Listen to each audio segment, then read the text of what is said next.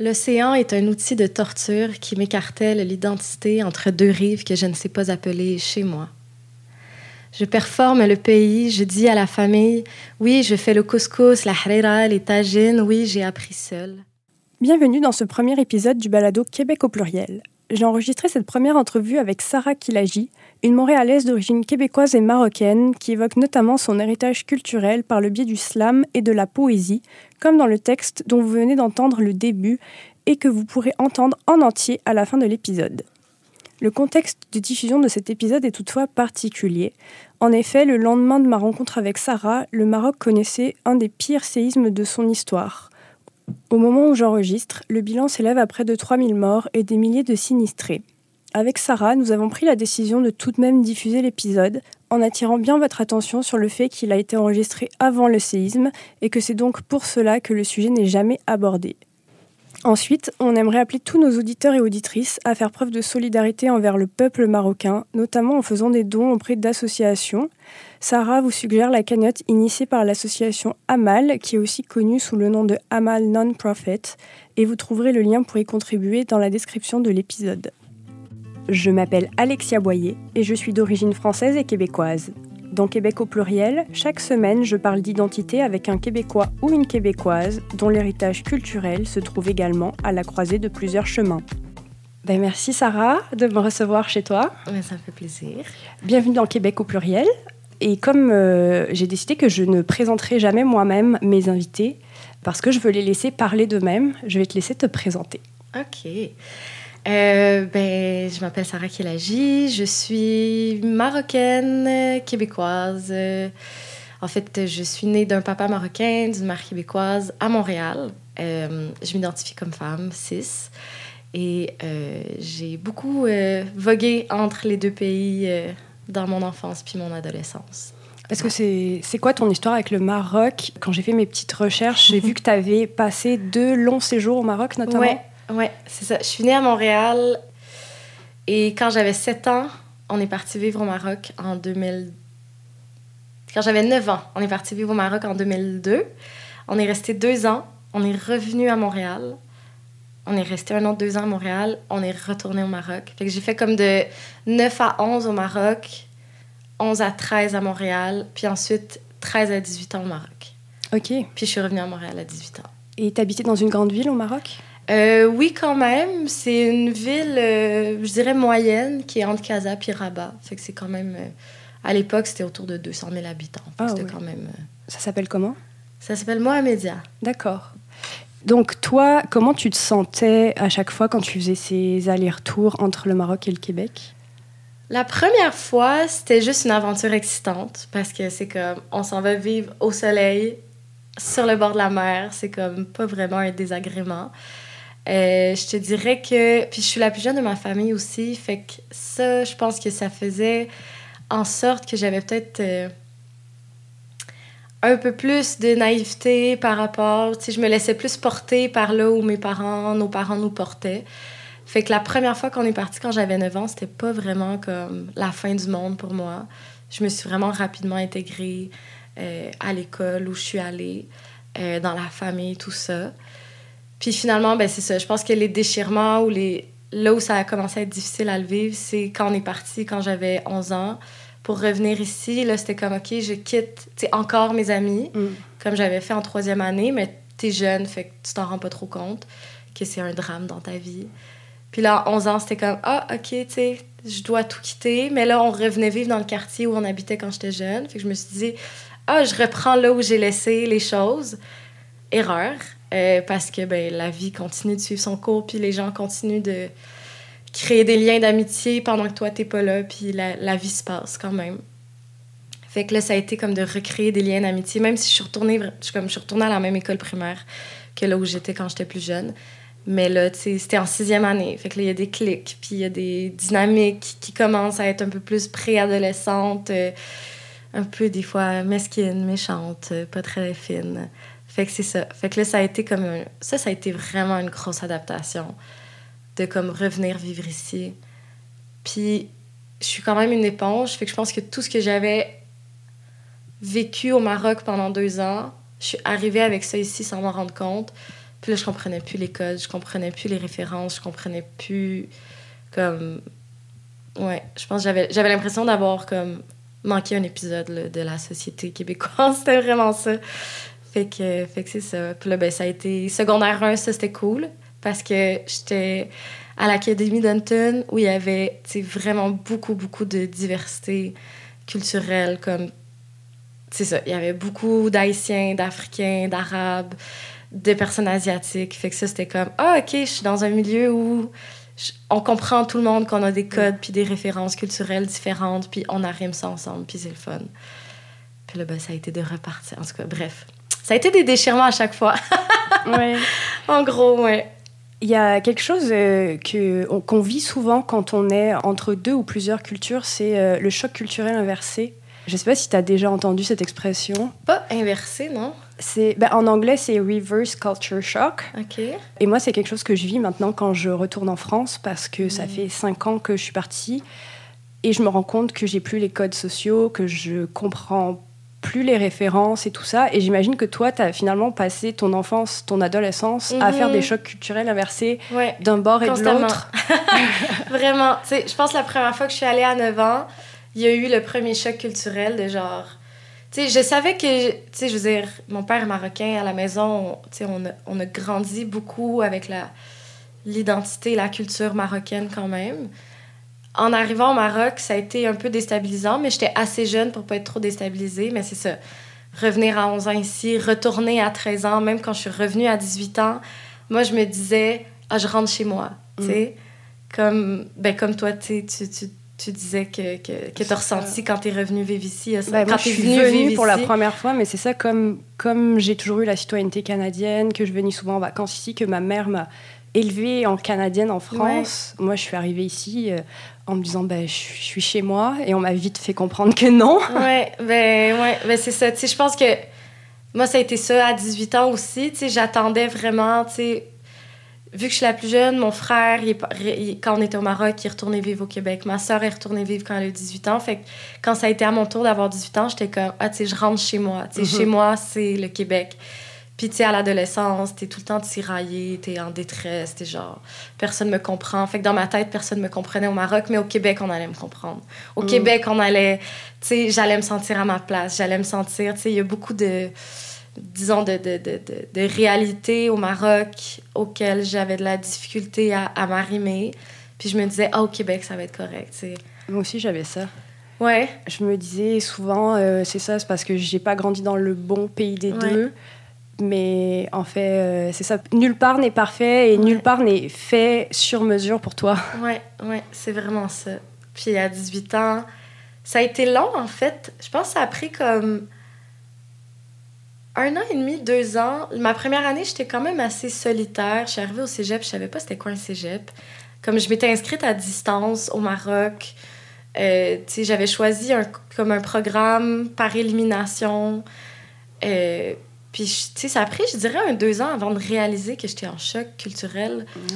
Parce que j'étais comme tellement dans ma bulle que puis tu sais au final j'étais dans ma bulle parce que je comprenais pas les codes je comprenais pas les références je comprenais pas tu sais les gens allaient prendre une bière entre leurs cours sur l'heure du dîner moi j'étais comme ben voyons donc genre on fait pas des choses comme ça tu sais mais déjà boire de l'alcool à l'époque pour moi c'était comme sais j'en ai bu quand je suis arrivée à Montréal à 18 ans mais ça faisait pas tu sais ici au Québec on a vraiment une culture de, de la consommation qui est élevée tu sais moi, je veux dire, j'arrive du Maroc. Là. Mm. Je suis comme, mm. vous buvez de la bière entre vos cours, mais vous êtes malade. Il y en a, tu sais, qui avaient leur cup de café dans leur cours, mais que c'était de l'alcool dedans. J'étais genre, mais vous êtes, vous êtes, sur quelle planète vous vivez, genre? Fait c'est ça. Je pense que c'est comme plein de petits éléments de choc culturel que je réalis mais que je réalisais pas que c'en était, que je mettais pas les mots dessus, tu sais. En fait, ce que je me disais, c'est, ah, j'ai du rattrapage à faire, tu. Ah, c'est moi qui est comme en retard sur comprendre les codes, puis je vais, je vais rattraper, puis je vais, je vais, je vais observer. Quand es en, souvent, quand tu es en deux cultures, tu es extrêmement observateur. Parce que tu es tout le temps en train d'essayer de faire comme ben, ton caméléon. Tu oui, comme, puis de faire des liens. De... Ah, il a dit ça, ça veut dire que ça. Ouais, ouais, vraiment. Fait que, tu sais, je te dirais que les deux premières années, je pense que j'étais un peu en mode genre, OK, j'observe et je plagie pas tout, mais tu sais, comme en bonne partie. Puis, ouais, fait que ça a été long avant que je comprenne que j'étais en choc culturel. Puis après, quand je suis retournée au Maroc voir ma famille, ben là, parce que tes parents sont encore au Maroc aujourd'hui? Euh, mon père, ouais, c'est ça. Mon père, ben, ma mère est décédée euh, quand j'étais plus jeune, mais mon père est encore au Maroc. D'accord, donc que- t'es vraiment revenu, toi, de ton propre chef. Exactement. et, euh, À ok. 18 ans, c'était vraiment comme, bon, ben mon frère, ma soeur sont ici. Tu sais, je comprends pas. Tu sais, les études au Maroc aussi, il y avait rien qui m'intéressait. Ben, c'est pas vrai. Il y avait des choses qui m'intéressaient, mais on me disait que ça pouvait pas être un métier. Genre, je voulais étudier soit en économie sociale ou en littérature. Puis, tu sais, comme, c'est pas des métiers prometteurs au Maroc. Tu sais, quand j'ai dit, ah, j'aimerais ça étudier en littérature, c'était comme, ben non, genre, comme, je vais pas payer tes études pour que tu ailles lire des livres. J'étais comme, oh well, ok, je rentre au Québec. Fait que c'est ça. Je voulais aussi être monitrice d'équitation. Il y avait des formations pour faire ça, parce que je faisais de l'équitation quand j'étais plus jeune. Puis ça, c'était comme. C'était même pas. C'était inconcevable, genre, que Ah ça ouais. soit ça ma vie. Fait que c'est ça, je suis rentrée au Québec, puis j'ai choisi éducation spécialisée par élimination dans les formations. qui J'ai choisi le cégep du Vieux parce que la copine de mon frère allait là, parce que je savais même pas c'était quoi un cégep, puis j'ai juste éliminé. Puis j'ai fini avec éducation spécialisée, puis j'étais comme, oh well, ça va être ça ma vie. ouais. Et donc ça, ça fait combien d'années? Je suis arrivée en 2011 à Montréal. Je suis revenue à 18 ans, fait que ça fait 12 ans. OK. Ouais, ouais. Puis, euh, il y a deux ans, tu as participé à l'émission Deux hommes en or. oui. Et justement, euh, l'animateur te posait la question de euh, où est-ce que tu en étais au niveau de ton identité? Et tu as répondu que tu étais mêlée identitairement. Donc, je Mhm. me demandais, là, on est deux ans et demi, presque trois ans plus tard. Mhm. Est-ce que tu as cheminé de, de ce côté-là? Euh, oui, vraiment beaucoup. En fait, tu sais, dans les. Ben là, c'est sûr, des fois, j'ai l'impression que les 12 dernières années, ça fait comme juste 5 ans que je suis ici, tellement il y a, il y a des périodes qui passent en, en- en un éclair, genre. Mais, tu sais, je te disais, les deux premières années, j'étais comme. Tu sais, pour moi, j'étais pas une Marocaine qui arrivait à Montréal. J'étais comme une Québécoise qui revenait vivre au Québec. Est-ce que toi, tu as grandi à Montréal quand tu étais plus ouais, vraiment à Montréal, ben dans l'Est, dans Tétroville. OK. Ouais, on appelait ça Tétro plate parce qu'il y avait rien à faire. Oh. Ouais.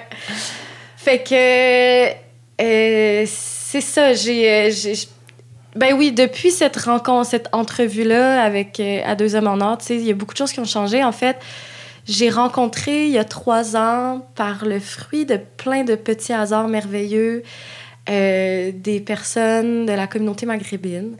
Donc, principalement un Marocain, un Algérien. Puis, de fil en aiguille, on a commencé à beaucoup chiller ensemble, à se poser beaucoup de questions identitaires, puis à faire justement un projet, nous aussi, d'entrevue de podcast qui n'a jamais vu le jour, mais c'est pas grave. On a rencontré plein de belles personnes. Un jour peut-être. Un jour peut-être. Puis euh, c'est ça, on a interviewé 11 personnes de la communauté maghrébine en, en questionnant le rapport à l'identité, parce que nous, on était tellement confus qu'on se disait, ben, c'est sûr qu'on n'est pas les seuls. Puis ça a créé, en fait, ces rencontres-là, des liens d'amitié qui ont comme juste dépassé le on se rencontre pour une entrevue. Puis ça, je pense que ça a été, tu sais, en 12, c'était en 2020. Fait que, tu sais, en 2020, ça faisait 9 ans que j'étais à Montréal.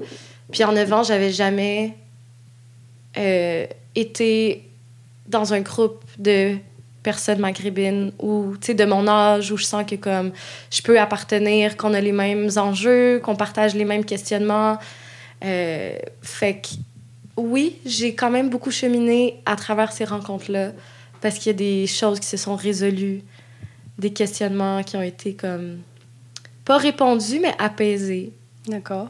de se dire que comme on sera tout le temps malgré nous entre deux chaises. Je pense quand on est issu de plus qu'une culture quelle qu'elle soit, puis d'accepter ça, il y a tout le temps un il y a tout le temps comme un creux, genre au fond du ventre, que t'es comme. Tu sais, peu importe si t'es. Tu sais, mettons pour ma part, si je suis au Maroc, j'appartiens pas à 100%. Si je suis ici, tu sais, la culture québécoise, je sens pas. Tu sais, j'ai pas. Tu oui, ma mère est québécoise, mais j'ai pas de famille, tu sais, ici, vraiment, du côté de ma mère. Fait que j'ai pas d'attache comme traditionnelle à, à la Mm. culture. Fait que, ouais. Mais il y a des choses qui se qui s'apaisent avec le temps. Et justement, là, tu disais que tu avais formé un groupe de personnes d'origine maghrébine. Euh, et quand j'ai regardé, euh, je me suis demandé combien il y avait de Marocains au Québec. Et il y a quand même, en tout cas en 2016, il y avait mhm. presque 86 000 personnes. Mhm. Et la grande majorité à Montréal ou dans le Grand Montréal. Mhm. Donc c'est quand même une grosse communauté. Je me demandais, est-ce que tu avais des liens avec cette communauté? Par exemple, quand tu étais plus jeune, quand tu étais enfant, est-ce que vous étiez en lien avec d'autres familles marocaines? Bah, mon père avait des amis ici. Je me rappelle de comme deux couples d'amis que mes parents avaient qui étaient marocains. Euh, fait que deux, ouais, deux, trois couples d'amis que mon père, euh, ben, mes parents avaient. Euh, fait que, tu sais, on avait comme des. C'était un peu. Leurs enfants, c'était comme. eux, c'était comme nos tantes, puis nos oncles, puis les enfants, nos cousins, cousines. Mais tu vois, il y avait. J'arrivais pas à relate avec ces familles-là parce que leur mode de vie, tu sais, eux, ils avaient immigré. Mon père, il a immigré ici dans les années 80. Fait comme, tu sais, ça faisait quand même longtemps qu'il était installé ici. Euh, à la maison, on avait un mode de vie, tu sais, comme on mangeait marocain, la déco était marocaine, mais tu sais, on parlait français à la maison. Il y a comme beaucoup d'éléments qui m'échappaient, qui, tu sais, je pense que malgré les tentatives de mon père qui, qui lui ont glissé entre les mains puis qui nous sont passés sous le nez. Fait que même s'il y avait des amis, tu sais, pour mon, mon, frère, ma soeur puis moi, c'était c'était comme un peu bizarre d'aller chez ces gens-là. C'est vraiment très... Tu sais, aujourd'hui, je le dis, puis je suis comme... Ça me rend malheureuse, genre, de pas avoir réussi à connecter comme ça. Mm.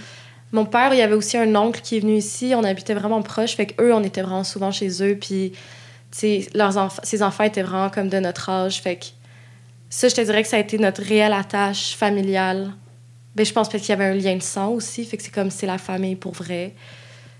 Puis après, aujourd'hui, je suis comme la famille, ça se construit, tu sais. Mais à l'époque, c'est comme, ah, ça, c'est la famille, tu sais. C'est comme. Mm. Fait que, ouais.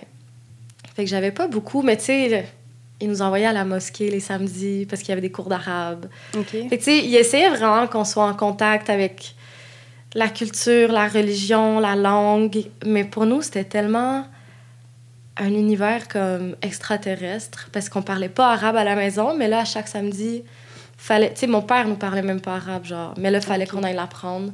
Fait qu'il y avait beaucoup de. Ben, pour nous, ça nous pour moi, ça m'apparaissait comme du non-sens. Aujourd'hui, je comprends que c'était des tentatives de préserver euh, notre arabité. Et est-ce que tu as eu des discussions à ce sujet avec lui plus tard, par exemple, sur euh, ce qu'il envisageait au départ pour votre éducation Est-ce que finalement ça a donné? On en a eu, mais pas trop, parce qu'il y a comme des sujets qu'on n'aborde pas de manière euh, officieuse. On le sait qu'on parle pas de ces choses-là, parce que, tu sais, ben, dans ma famille, tu sais, mon père est musulman, puis toute ma famille au Maroc est musulmane, puis de sais, mon frère, ma soeur, puis moi, on l'est pas. Tu sais, on s'est détaché de la religion. Euh, pour différentes raisons, parce que ça nous parlait pas, parce que la religion en général, c'est pas quelque chose avec. En tout cas, je vais parler pour moi, mais tu sais, c'est pas quelque chose qui. À laquelle, à laquelle j'arrive à m'identifier. Fait que je pense que sachant ça, c'est tellement un gros morceau pour mon père mm. à comme. Ça a été un deuil pour lui, tu sais, de faire comme Ah, mes enfants T'sais, on le dira jamais ouvertement, mais mes enfants sont pas musulmans. Fait qu'on va pas trop dans ce genre de sujet-là parce que je pense que c'est difficile pour lui. On j'ai essayé quelques fois, plus jeune, mais c'était très maladroit, comme début vingtaine.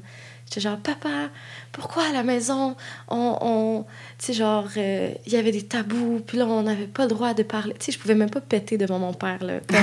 Après, tu sais, c'est pas la religion ou comme la culture marocaine, mais c'est comme. Des fois, il y a comme des tabous, genre, des choses que tu fais pas, genre, devant tes parents. Fait que, tu sais, c'est comme, je pouvais même pas péter devant mon père, fait encore moins parler de certains sujets, comme.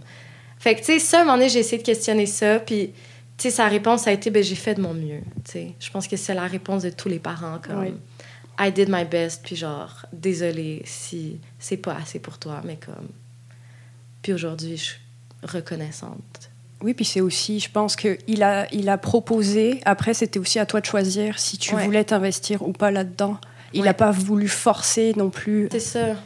C'était vraiment comme, ben, je vous expose toutes ce qui, ce qui, me, ce qui me ferait plaisir, que, des choses auxquelles ça me ferait plaisir que vous adhériez. adhériez mais rendu là, c'est vous qui choisissez. Mm. Fait que, ouais. Et pour ce qui est de la langue arabe, j'imagine que de toute façon, quand tu allé vivre au Maroc après, tu l'as mhm. appris là-bas? Oui, je l'ai appris au Maroc, surtout de 13 à 18. Plus jeune, c'était comme des petits mots plus de base, mais tu sais, anyway, quand tu as des amis, tu pas des grandes conversations philosophiques à 9 ans, fait que c'était pas si. Euh, est-ce que tu allais à l'école en français là-bas? Oui, on allait dans une école euh, francophone parce que ben, j'aurais pas pu étudier l'histoire en arabe, mm. comme les maths, euh, la géo. Mais ouais, fait que j'ai appris l'arabe sur le tas, comme de 13 à 18. Je le parle encore aujourd'hui. Faut que je le garde vivant parce que sinon, ça se perd, tu sais, comme n'importe quoi. Fait que j'essaie de garder cette langue-là vivante, mais c'est tout le temps. Tu sais, je sais que mon arabe marocain, il est éclopé, genre, qu'il est comme. Il est imparfait, il est. Tu sais puis ça, ça amène, tu sais, mettons, quand justement, même ici, tu tu me parlais de la communauté maghrébine ici. Euh, tu sais, quand j'étais jeune, oui, on avait des amis. Ici, à l'âge adulte, euh, tu sais, là, je me suis faite une, plus comme une gang d'amis de mon âge avec qui on a vraiment des, des, des, intérêts communs et tout ça. Mais pour moi, ça a tout le temps été difficile d'aller reach la communauté maghrébine parce que j'ai l'impression d'être une fraude. Je suis comme, ah, je me sens pas assez marocaine, tu sais. Euh, j'ai l'impression que je parle pas assez bien la langue. J'ai l'impression que mon apparence physique, tu sais, dans les codes vestimentaires ou dans le, le, la manière même d'interagir, de, c'est comme si, même si je les connais, les codes, au Maroc, je vais les appliquer comme... Tu m'amènes au Maroc demain, puis il y a un switch qui se fait dans ma tête. Mais le faire ici, je comme ça... J'ai l'impression que je suis comme... C'est pas fluide, naturel. Je suis comme les gens, ils vont être genre, what the fuck, tu comme, pourquoi il y a deux secondes tu parlais full keb, puis là, genre, tu, tu parles en Darija, puis genre, ton accent s'est francisé un peu plus. Fait que ça a été vraiment difficile. Tu sais, quand, je me rappelle quand je suis arrivée à Montréal à 18 ans, des fois, tu sais, maintenant, je passais à côté de, Marocains, ou de Marocaines, puis je les entendais, là, puis j'étais comme full excitée. J'étais comme, il y a des gens qui parlent Darija. Mais, tu sais, jamais j'aurais osé aller leur parler, parce que je suis comme, ils vont être comme, what the fuck, genre, t'es qui toi? Mais ça, c'était c'est ma conception, ma, perception des choses, mais qui n'est pas forcément vraie. Mais, Et finalement, aujourd'hui, quand tu parles à des Marocains, j'imagine qu'il y a quand même euh, une, euh, un sentiment d'appartenance, non? Oui, oui. Mais je pense que c'est ça qu'on a trouvé là, avec la gang d'amis que je te disais. On, est, on a tous ce parcours-là, soit d'être deuxième, tu né ici, de parents marocains, algériens, tunisiens, peu importe, ou d'avoir immigré ici à l'enfance, certains même un peu plus vieux à l'adolescence. Fait que je pense a ça qui nous réunit dans nos identités, qui fait que euh, il y a vraiment une appartenance qui s'est créée parce qu'on a les mêmes questionnements, on a les mêmes doutes, on a les mêmes peurs, on a les mêmes aspirations, tu sais, dans, dans, dans, dans, la manière dont notre identité peut s'exprimer. Euh, fait que, fait que. Mais j'ai encore de la difficulté. Tu sais, récemment, j'étais dans le bus, puis un monsieur qui cherchait son chemin, puis qui demandait au chauffeur d'autobus. Puis c'était 100% genre un Marocain, comme un vieux monsieur marocain qui comprenait pas dans quelle direction aller. Puis j'avais juste envie d'aller le voir, puis de lui parler en, arabe, puis de lui expliquer, genre, c'est où, puis de le... Parce qu'au Maroc, tu fais ça, tu sais. Il y a quelqu'un, ou tu sais, ça aurait été quelqu'un en France, qui parle français ou anglais, puis le chauffeur parle pas anglais. Je serais allée aider, mais on dirait que là, j'étais comme ah, j'ai pas. Tu sais, comme si je me suis empêchée d'aller aider le monsieur parce que j'étais comme, ah, il va, tu sais, il va trouver que c'est random ou genre ça va être bizarre ou. Euh, ce qui est clairement pas vrai, puis il aurait juste été full reconnaissant que j'aille l'aider. Finalement, il a trouvé son chemin avec le chauffeur d'autobus, mais comme... Tant mieux. Oui, tant mieux. Bien. Je pense que si, je pense que si j'avais vu vraiment que ça marche pas, j'aurais fait comme, OK, tu sais, je vais y aller. Mais, tu sais, puis c'était un monsieur plus âgé. Puis au Maroc, les messieurs plus âgés ou les femmes plus âgées, il y a une manière de s'adresser à eux. Fait que là, j'étais comme toute dans dans, dans ma tête, c'est comme, OK, c'est quoi les codes? Comment faudrait que je l'aborde? Sais, comme, au lieu de juste y aller. Fait que, fait quoi? Fait qu'avec des gens que je connais pas, c'est plus difficile. Mais avec ce réseau-là d'amis que je me suis fait, tu sais, on a vraiment. On connecte à travers ces questionnements-là, puis ces flous identitaires-là. D'accord. il y a un autre sujet que je voulais aborder avec toi, c'est celui d'être une femme entre deux cultures, parce que je trouve que les questionnements identitaires quand tu es une femme sont d'autant plus forts parce que ben, le statut des femmes n'étant pas le même partout, tu ressens d'autant plus les différences. Je sais que moi, déjà, entre le Québec et la France, je le ressens. Je le ressens aussi au Québec avec euh, les fantasmes qui peuvent être euh, projetés sur la femme française. Mhm. Et je sais que la femme arabe est aussi l'objet de nombreux mhm. fantasmes, certains qui sont très contradictoires d'ailleurs. Et je me demandais, toi, euh, comment tu vivais avec ça, avec euh, ce que les gens pouvaient projeter sur toi en tant que femme arabe? C'est vraiment tellement une question à laquelle c'est difficile de répondre parce que ça a tellement évolué aussi dans les 12 dernières années. Tu sais, mettons, la première année que je suis arrivée ici, euh, j'ai sorti avec un Algérien, fait que je sentais pas qu'il y avait comme. Que mon identité arabe était exotisée ou d'aucune manière parce que c'était juste comme. On faisait communauté ensemble, Après ça, je suis sortie avec un, un Québécois. Puis là, tu sais. Puis aujourd'hui, c'est un super bon ami, là, mais à l'époque, il y a 10 ans, je pense qu'il y avait 10-12 ans, il y avait des angles morts. Puis, tu sais, pour lui, c'était comme, waouh, tu sais, une marocaine, c'est vraiment cool. C'est comme exotique. Puis, puis c'est tu sais, c'est dit avec tellement de maladresse, puis pour certaines personnes, c'est comme des compliments qu'on nous fait. Puis nous, on est juste genre. Puis à l'époque, je m'en rendais pas compte. J'étais comme, ah ouais, tu sais, je suis je suis, je suis, je suis désirable, mon arabité désirable, ma marocaine, maghrébinité est désirable. Fait que je me sentais comme valorisée par ça jusqu'à ce qu'à un moment donné, je fasse comme Ah, ok, c'est vraiment fucking whack, puis genre, j'ai pas envie d'être réduite à ça. Puis tu sais, c'est ça, c'est que l'intention des gens. Ben, je, pense que je suis quand même chanceuse parce que j'ai pas eu énormément d'expériences comme euh, désagréables à ce niveau-là. Tu sais, je pense que pour différentes raisons, j'ai. Tu sais, certains privilèges, tu sais, mettons, ma couleur de peau, comme, n'est pas vraiment foncée, fait que genre, tu à la limite, les gens ont plus souvent pensé que j'étais espagnole ou latina que comme marocaine. Fait que, ben après, il y a beaucoup de fétichisation aussi des communautés latinas, mais je pense que j'ai quand même, avec beaucoup de chance, échappé à certains stéréotypes à ce niveau-là, mais j'ai eu des commentaires quand même, tu sais, de genre euh, chat sauvage du désert. Ah oh, ouais? Ouais, ouais, ouais, c'est ça. Des trucs comme ça. Mais pour les gens, c'est comme un compliment. Ou genre, tu sais, c'est ça, c'est que souvent, puis il y a, je sais pas si tu as écouté le podcast Kif Taras, mais il y a un épisode, un épisode, c'est euh, la geisha, la panthère et la gazelle. Puis justement, tu sais, on ramène souvent les femmes racisées à des animaux, à des félins, à des comme des figures, euh, tu sais, à la fois sauvages, mystérieuses. Puis toi, t'es juste comme, ben non. Mm. Comme, tu sais, à la limite, j'ai l'air mystérieuse parce que j'ai une pudeur, parce que je veux pas que tu rentres dans mon intimité, parce que mon intimité ne te regarde pas, tu sais. Mm. Puis souvent, c'est une curiosité de genre, ah, je vais aller explorer, genre, des personnes racisées dans la sexualité parce que, comme, je veux comprendre, genre, c'est quoi leur univers sexuel.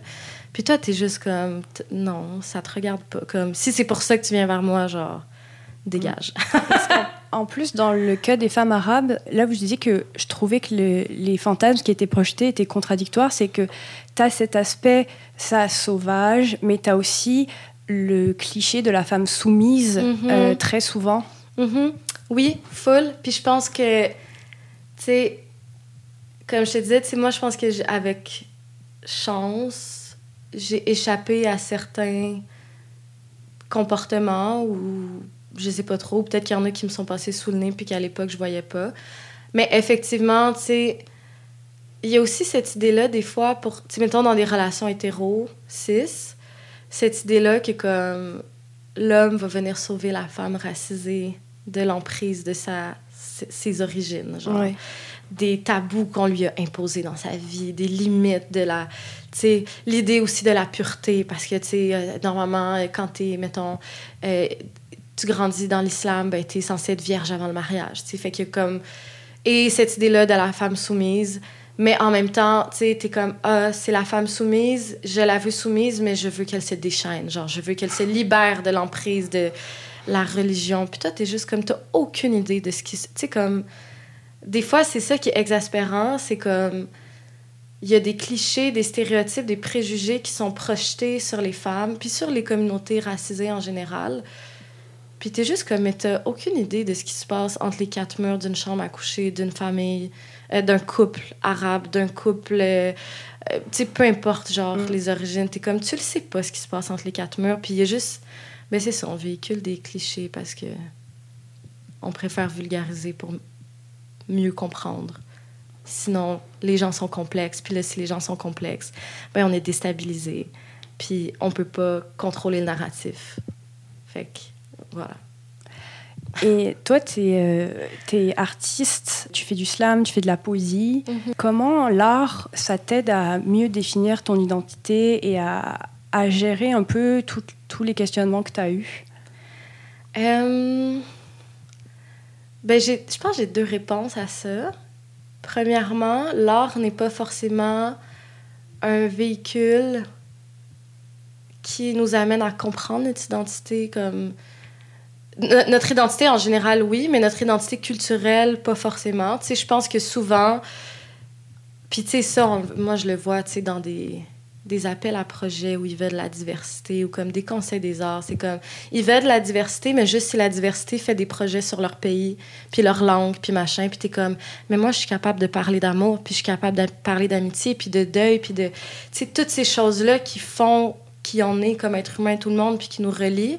Puis je pense que c'est. C'est comme on préambule à ta réponse parce que on ramène souvent les personnes racisées dans leur art à leur identité culturelle. Puis je trouve que c'est une erreur parce qu'on nous réduit à quelque chose qu'on n'a pas. Tu sais, est-ce que genre les Québécois on leur demande toutes de genre faire des projets où euh, ils parlent du joual, ils parlent genre de manger du cipaille puis de, de tu sais, je sais pas, là, manger, des, faire des épluchettes de blé d'Inde l'été? Non, genre, ils parlent de tellement de choses, ils explorent tellement de choses. Puis pourquoi notre mettons, moi, mon arabité devrait être un élément clé dans ma création, je pense que c'est une erreur. Puis je vais pas dans cette direction-là dans ce que dans ce que j'écris.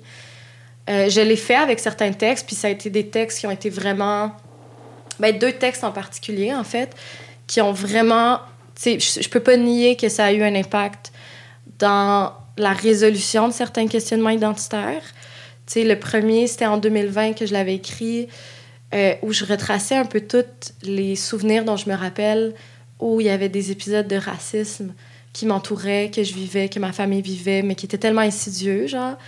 Euh, puis ça, ça a été un texte qui m'a vraiment beaucoup permis d'avoir un, un, espèce de rétrospective sur ce que j'avais vécu, disons, ou ce qui avait traversé ma vie quand j'étais plus jeune sans m'en rendre compte. Puis l'autre, ça a été, je l'ai écrit au Maroc quand je suis allée il y a un an et demi. Euh, puis ça, c'était vraiment un texte qui venait, euh, disons, tisser des liens entre justement ces deux identités-là, ben, ces identités-là multiples qui m'habitent. Puis c'était comme une façon de faire la paix avec ça, puis de juste faire comme, bon, ben, je suis multiple, je suis complexe, puis je sais, il n'y a pas de résolution à ça. En fait, je pense que c'est même pas, il n'y a pas de résolution. Résolution veut dire qu'il y a un problème. Je pense qu'il n'y a pas de problème, en fait à cette complexité-là identitaire. Puis c'est juste comment on la vit, comment on l'exprime. Puis il y en a pour qui c'est à travers l'art, les arts visuels, euh, la photo, la peinture. Tu sais, je connais des artistes qui font des choses incroyables. Il y en a avec qui ça va être la poésie, le chant, mais tu sais, on n'est pas tout le temps en train de faire de l'art ethnique. Là, genre. Mm-hmm. Puis là, c'est, pas mes mots à moi, c'est les mots de certains, euh, certaines institutions. Genre, puis c'est comme... Ouais, bref je pourrais parler de ça vraiment longtemps. Euh. Ouais. Ma dernière question, ça serait si tu devais citer des objets culturels pour définir ta culture, mais vraiment ta culture personnelle, mm-hmm. qu'est-ce que tu citerais? Ben, ça. mon Dieu, c'est tellement une grosse question parce que là, ça amène à la question de genre, mais c'est quoi la culture, tu sais? Mais ça, en tout cas, c'est des éléments qui, moi. Ben, aïe, aïe, aïe. Je te dirais que. Tu sais, je pourrais nommer, genre, euh, tu sais, mettons que je parle de ma maghrébinité, genre, la nourriture, euh, la chaleur humaine, genre, toutes ces choses-là, mais je pense que c'est pas tu sais, mettons, ma cuisine est comme. Tu sais, quand euh, j'ai arrangé ma cuisine pour, de manière à ce que quand je cuisine, je me sente un peu comme au Maroc, genre dans la manière dont je l'ai peinturé, dont je l'ai décoré, tout ça. Tu sais, il y a plein d'éléments qui peuvent être très euh, visuels, visibles, mais je pense que le mariage entre j'ai même pas envie de dire ma québécité parce que je sais pas à quel point je me reconnais dans l'identité québécoise, qui en fait je suis pas sûre de comprendre tout le temps. Puis je le dis pas, euh, pas avec jugement, là, comme je. Des fois, j'ai du mal à comprendre c'est quoi les éléments qui font la culture au Québec, comme. qui font ce qu'elle est. C'est sûrement entre autres parce que c'est comme. Le, ben, le Québec. Le Québec euh, colonisateur et jeune. le Québec en termes de territoire, non, mais. Fait que euh, tu sais, je pense que je te dirais faire famille, pour moi, c'est tellement important. Tu sais, au Maroc, c'est quelque chose que j'ai appris. Mais ma mère, tu sais, est québécoise, puis comme on a tout le temps... On a tout le temps fait famille, on a tout le temps fait communauté. Puis pour moi, ça, c'est quelque chose qui est resté, que j'ai vu, tu sais, puis qui m'a fait vivre beaucoup de solitude quand je suis arrivée à 18 ans ici, parce que j'étais comme, waouh, on est tellement seuls, tout le monde, genre. Puis avec les années, ayant pas vraiment de famille ici, ben j'ai construit ma famille avec mes amis, différents cercles d'amis. Puis je pense que, ouais, pour moi, faire famille, c'est faire communauté, c'est ce qui se rapproche de plus, le plus de ce, que, ce qui me tient à, cœur, mettons, en termes d'éléments culturels.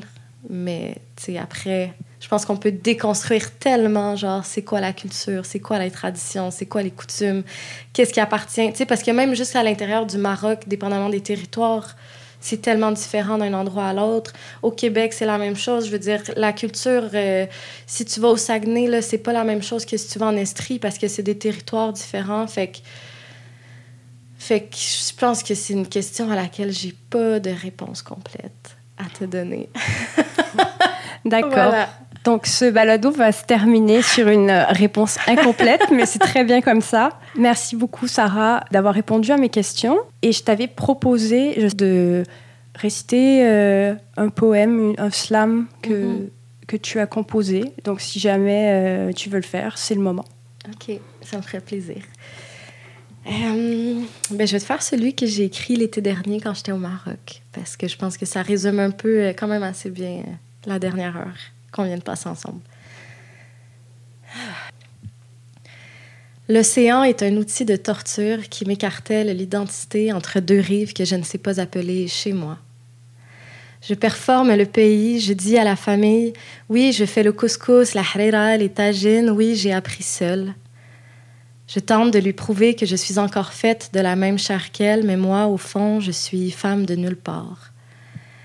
Les mains dans le sable, je tente de retrouver mes racines dans un sol désert et sans ancrage, mais j'ai beau creuser, rien ne ressemble à ce que je suis. C'est parce que les épinettes ne poussent pas dans la terre rouge et les bougainvilliers meurent toujours sous la neige. Je ne sais même plus le chant des oiseaux de ce lieu que j'ai déjà baptisé maison. À tous les jours, à tous les jours, je fantasme le retour, idéalise les retrouvailles, mais on ne m'attend jamais aussi fermement que je me l'imagine. Mes visites ne changent rien au quotidien de la famille alors que dans le mien, mes mondes font mille révolutions par jour. Je cherche la fissure. Je fouille les décombres pour essayer de trouver le moment précis auquel la faille s'est faite. C'est quand, c'est comment qu'on ne se sent plus appartenir. Ça prend quoi pour perdre son pays à l'intérieur de soi, mais surtout, ça prend quoi pour le retrouver? J'ai entendu un enfant dire celui qui a oublié la langue de sa mère a perdu la mémoire et moi, moi, je parle celle des chiens errants, bâtards identitaires partout. Entre ma grand-mère et moi, la langue est une frontière pour laquelle nous n'avons jamais obtenu de visa et je ne sais pas nager jusqu'à elle. Nous nous noyons à tous les jours dans nos silences. Les yeux de ma grand-mère sont des nappes phréatiques qu'on a vidées de ce qui faisait d'elles ce qu'elles étaient. Les yeux de ma grand-mère sont un désert. Je les cherche dans ses prières, mais même nos regards ne savent plus se parler. C'est que le bon Dieu ne peut rien pour celles qui ne se sentent plus à la maison.